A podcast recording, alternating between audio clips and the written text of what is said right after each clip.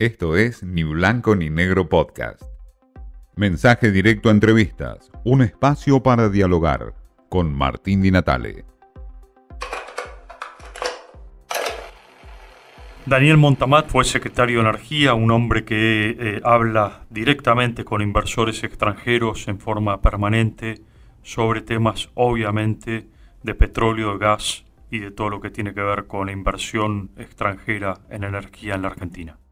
Daniel, en estos días donde obviamente a nivel mundial faltan, eh, falta petróleo, falta gas en Europa y Argentina se podría llegar a posicionar como un actor eh, relevante en el mundo, ¿está en condiciones el gobierno argentino o la Argentina en ofrecer al mundo este faltante?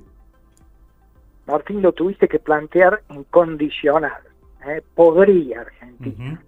Lamentablemente esta situación que sí es crítica en el mundo, pero que abre oportunidades a la Argentina, todavía nos encuentra mal parados, porque en el mundo nos siguen viendo como importadores netos de energía.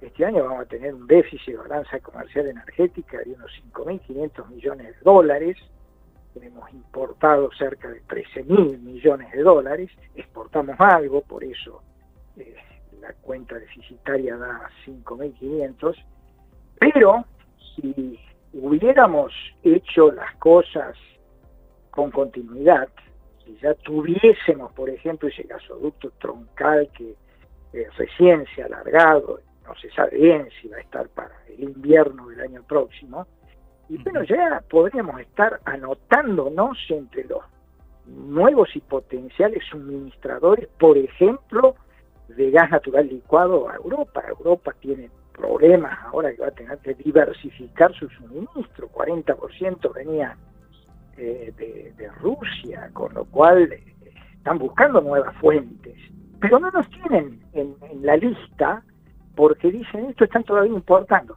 salvo algunos artículos que te destaco son muy importantes, por ejemplo, McKinsey, que publica eh, una, una edición que tiene repercusión entre digamos, los grandes capitalistas del mundo, habla ya de vaca muerta como una realidad que puede contribuir a solucionar la crisis energética. Ahora, ¿cuál es el condicionante de todo esto, Martín? ¿Por qué el condicional?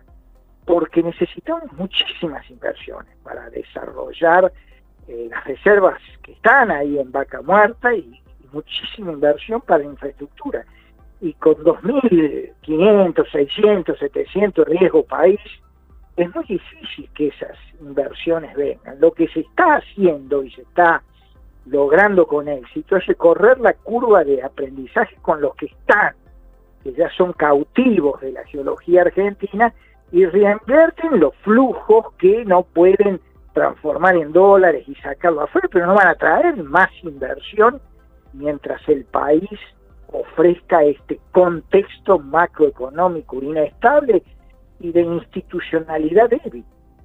¿Y qué condiciones deberían darse para que vengan inversiones, digamos? Mira, eh, primero, estabilizarme la macroeconomía, riesgo país de, los vecinos. No te estoy pidiendo riesgo país de los países más desarrollados de Uruguay, de Chile, de Paraguay, 300, 400 puntos básicos ¿eh? sobre la tasa de referencia. Entonces, un plan de estabilización serio, que no lo tenemos.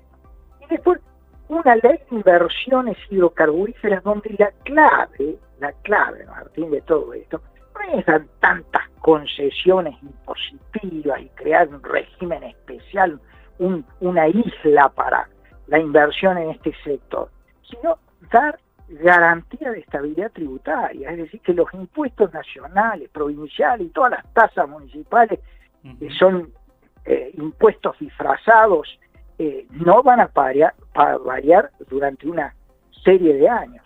Segundo tema que es clave, eh, deja que los precios locales sigan las referencias internacionales y en gas licitaciones para ver cuánto da el precio del gas sin intervención burocrática, sin divorcio de precios locales respecto a los internacionales, porque este es un negocio de renta, el negocio petrolero y gas, y renta es precio menos costo. en la estabilidad tributaria, vos me estás garantizando que con los impuestos no me va a alterar los costos, no nuevos impuestos. Y con la referencia de precios internacionales que voy a correr el riesgo de la variabilidad de los precios internacionales, pero no la variabilidad de los precios que me fije un burócrata. Claro. Ahora, este, la llegada de Sergio Massa, Daniel, podría eh, o puede eh, haber despejado algún tipo de, dudas o panorama oscuro que había con la Argentina. Yo alguna vez con un grupo de ex secretarios nos reunimos con Sergio Massa, estoy hablando de 2015, por ahí 2014. Eh, me parecía que entendía todas estas cuestiones y yo creo que las entiende y, puede asumirlas, pero está muy condicionado por su nueva realidad política. El ministro de Economía en un frente de todo que se está transformando en frente de nadie, eh, y hay, hay, hay condicionantes muy serios para lanzar un plan de estabilización, que es lo primero que dijimos, ¿no es cierto? Tener para que baje el, el riesgo país. Y es, entonces, van por la otra vía. Bueno, eh, no puedo estabilizar, vamos a tener inflaciones altísimas, el riesgo país va a seguir. A... Te voy a crear un régimen especial para que hagas esta. Eso es más o menos como tratar de blindar una isla en un, con un tsunami, ¿viste? Se, se lo llevan puesto a esos regímenes especiales cuando no tenés institucionalidad y estabilidad macroeconómica de largo plazo. Así que yo creo que está muy, muy condicionado. No veo que sea posible en esta gestión un régimen de inversiones petroleras como estuve planteando, que tiene otros capítulos, libre comercialización de petróleo y derivados. Después, eh, los proyectos tienen que ser, eh, todo proyecto que tenga factibilidad técnica, económica y ambiental y se presente la autoridad de aplicación, pasa a formar parte de este régimen con el tema de la estabilidad tributaria y no que pase a ser sometido a una comisión interministerial donde burócratas que no asumen ningún riesgo te tienen demorado a ver si la inversión se hace. O sea, bueno, todas estas cosas creo que en esta gestión no se van a dar. Daniel Montamat nos habló en una cruda realidad de que la inversión extranjera en términos de energía es muy difícil que hoy llegue a la Argentina, que es muy difícil que en este contexto mundial el inversor tenga confianza en nuestro país por el horizonte oscuro que se presenta.